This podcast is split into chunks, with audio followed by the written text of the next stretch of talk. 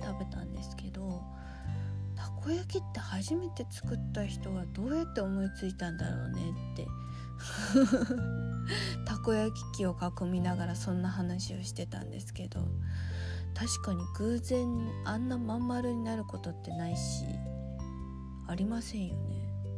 タコは足切ってちょっとずつ入れようって急に思いつかないですよね。なんてね丸めながら話をしていました。なんか調べたら出てくるのかな。ご存知の方いらっしゃいますか？教えてほしいわ。本当なんか丸めながらずっとそんな話をしてましたけど。はい、今日はちょっと早めにこの辺で挨拶だけしときましょう。はいこんにちは。U&N ドットラジオのなっつんです。アニュアセヨナツニミダうんとここ最近ですね新しい本を読み始めました。初めて韓国の電子書籍アプリを使って本を買ってみたんですけどあのアプリの名前がねリディーブっていうアプリなんですけどこれあれなのかな？なんなんか Kindle みたいな感じなんですけどね。購入してアプリにダウンロードすると読めるような感じになってまあどれもそんな感じなのかななってるやつなんですけどね。なんか私は今までどちらかっていうと紙の本を好んでいたんですがそれも旅の楽しみに旅行先で本を買うことにしていて本屋さんによってね本を買うんですけどその本旅行中にまあ読むじゃないですか。で例えば飛行機のチケットとかあれなんかあなんか捨てるだけのやつ。なんかどっか行った半券とかそういうチケットを挟んだりとか私の場合はねその本、まあ、読んでってまあいろいろ考え事したりとかもするじゃないですか。旅先で。楽しかった思い出とかもあるわけじゃないですか。もうその本に日記を書いたりとかね。うん。しますかね。あとは帰ってきて写真を挟んだりとか。そうするとなんかその本が一冊まるまる旅の思い出になるんですですよね。だからうん。割と思い出を残すのには本好きさんには特になかなかおすすめかなって思います、まあ、やってみたっていう人はあんまり聞かないですけど。あその代わりその本自体を誰かに貸したりとかはたまたこう売ったりとかはちょっと気安くはできないんですけど、まあ、思い出としてね残す目的でやってるので、うん、ないかなって思うんですけど。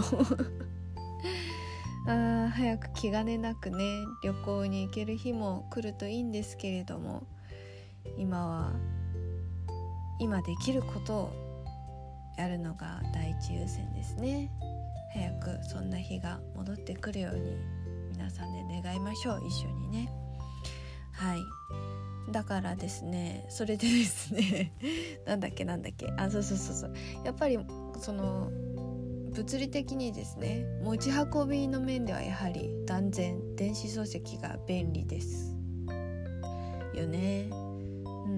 それでそれでだだんだん最近は電子書籍であの日本の普通の本も、あのー、購入することが増えました私も、物理的に物も増えないのでいいですよねちょっと安かったりするじゃないですか電子書籍の方がうんそれで増えたんですけどまあ以前はちょっと旅の話をするとあの韓国の方にもね頻繁に訪れていてその時も1冊ずつあの本を持って帰ってきてたんですよね。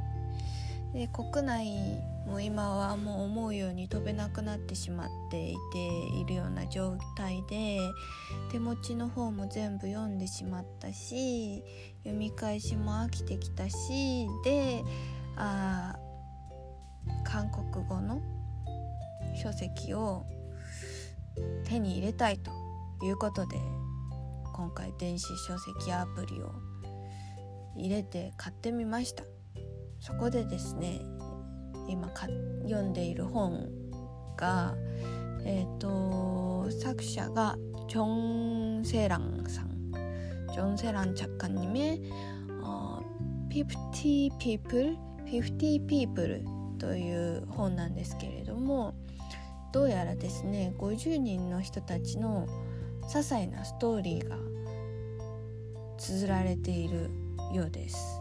まだ読み始めたばっかりなんですけど一人なんか目次が人の名前になっていて一人一人が主人公でそれぞれの物語が綴られていてなんだろうこう短編？短編？とにかくですね人のなんだろうな話人の話まあ小説もそうだけどうん何て言うの？なんかちょっと気になってまあ、すぐ読み終わってしまうだろうなと思っています。で私今回いつも本を選ぶ時ってだいたい1ページ目の1行目惹かれるかどうかで選ぶやり方が私は結構多くってだけど今回はこの本について書かれてるあるレビューを読んであこれにこれ読んでみたい読んでみようって買うことに決めたんですけどそのレビューがねこんな内容なんですけどねまず韓国語と이책을읽고읽고알았다나는다른사람들의이야기가궁금하다는걸또다른사람들의이야기가읽고싶다 」と訳すとこの本を読んで分かった。私は人々のストーリーが気になるんだと。人生のストーリーみたいなことですね。はい。もっと他の人たちの物語も読んでみたい。こんなレビューがねさらっと書かれていたんですけどわそれわかるって思って。なんか普段人の話を聞いてこうもっと聞きたいっていうのはその人自身に関心があるっていうことだと思うんですけど基本的に人に関心というか興味というかがある方なので人のストーリーってワクワクするしまあ時には暗い話を聞く時も、うん、ものすごく真剣な話を聞く時もあるし笑い転げながら話を聞く時もあるしはたまた泣きながら聞く時もあるんですけどいろいろあるけどいろいろあるけどうーんその人についてもっと知りたいっていう気持ちがワクワクさせられるんだろうな。決して人に干渉するわけではないんですけど。知るって時にすごい財産になるし知らないって怖いなって最近よく思うからこれはあれです。人に関してにあのとどまらずってやつですね。全ての情報について。まあ知らなくてもいいことあ知らなくてもいいことってドラマありましたよね。私すごいあれ。全然違う話してる。でもあの吉高由里子ちゃんが出てる知らなくてもいいこと。あのドラマ最高だった。リアルタイムで珍しくドラマをはい待ちながら見ましたけれどもちょっとドラマの話はまた今度するとして。なんだっけなんだっけ。あそうそうそうそう。なんかねワクワクしちゃって人の話を聞く時って。うん私のストーリーはどうだろうな。人をワクワクさせられるだろうか。自信ないなそれは。いやうんまだまだまだまだ進行形でまあ追記して何て言うの？新規作成？夏系追記は上書き保存だよね。あるところに追加で足して保存するんだから上書き保存だから。ってことは今は私は上書き保存してるな。これがあれだ。だから章がだからこう1章2章とか本ってあるじゃないですか。章が変わると新規作成の名付け保存なんだわ。そうですねきっと。きっとっていうかそうだわ。まあ年齢だけで言うともう私は30代も目前のアラサーど真ん中みたいなやつなので 新しい章に進みたいところですが新しい章に進むならうんまあ仕事上でステップアップするとかまあ、全然違う仕事転職とかも考えられますよね。まさに挑戦ってやつですよね。章一章新しく作れそうですね。あとはまあ年齢で言うと結婚とか出産とか家庭を築くっていう部分で章が変わってくる天気でもありますよね。うーんそれはまだすぐのことではないな。私はまだかな。うん。他にあるかな。章が変わる。まあ引っ越しとか。生活範囲が変わると人生緩やかにでも何かしら動くでしょうからね。まあ出会う人も変わるし。買い出しに行くスーパーも変わるし通勤経路も変わるし。そう思ったらですねなんだろう他にもあんのかな。他にはちょっと今思いつかないけどなんかある。なんかあるかな。が変わるほどのことだからね。そういうことですよね。ちょっと思いつかないですね。まあまあまだまだ多分これからたくさんの章ができそうです。皆さんいかがですかね。他にもこんなショーできんじゃね？みたいな。なんか奇想天外な考えの持ち主の方とかいるのかな。とかあともうすぐショー変わりそうですとか。いるのかな。なんか気になっちゃうんですよ。そういうことそういうことですよ。う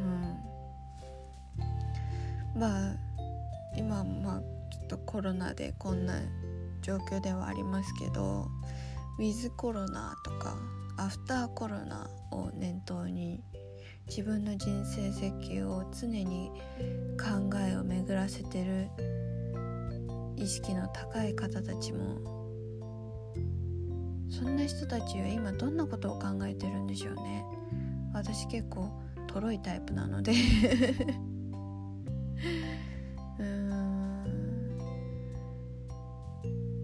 そういう人たちの話ってすごく魅力的ですよね。なんでこう惹かれるのかな。すごく楽しんでるからなのかな。常に常に考え巡らせてる人っていますよね。ああ私ってほんととろいな。うん。まさかいるとは思いませんけどここでナッツンの私の新しい章新章が気になる方はいらいるとは思いませんが もしそんな方がいるのであれば、まあ、これからも U&N ドットラジオでお会いしましょう。そうしましょう。うーんなんか話がいろいろ飛躍してしまいましたがですね。まあそんなこんなで新しい本を読み始めてですね読書する時間も増えましたよね。うん。少なからず家にいる時間もちょっと増えるの増えた増えているので、うん、読書する時間は前よりは増えたかな。とにかく今読んでる本何人目かなって数えてみたんですけど6人目でした。まだまだ。まだまだだわ。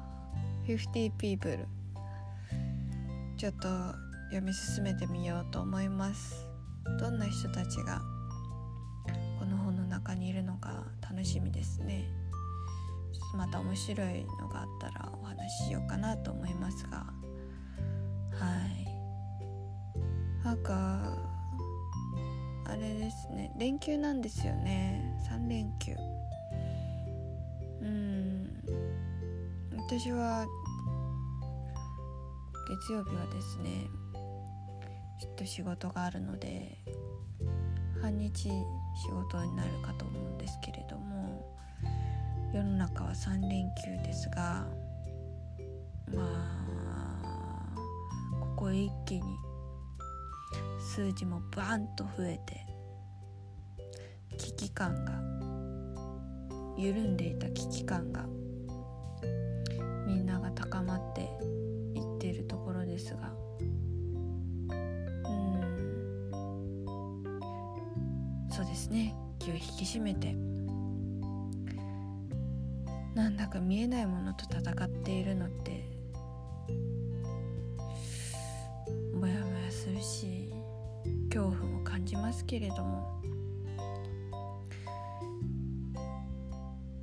見える人とのつながりが感じられることが今はうん少しはなんだろう心の支えになってるというかやっぱり人とのこう何気ない連絡とかですね。うん、メッセージのやり取りとかそういうことが今はすごく支えになるんじゃないかなって私自身は思いますね。うんやっぱりこれ乗り越えるのは思いやりなんじゃないかなって私は思ってます。うん自分を守ることもそうだし見えないウイルスと戦うっていうことはやっぱり人への思いやりが必要なんじゃないかなって自分にも言い聞かしています。ね自分の生活も見直しながら皆さんで一緒に乗り越えていきましょうね。うん。ということで今日はこの辺にしようかと思います。皆さんも読んでいる本あったら教えてくださいね。はい以上。今日も聞いてくださってありがとうございます。U&N ラジオなっつんでした。バイバーイ。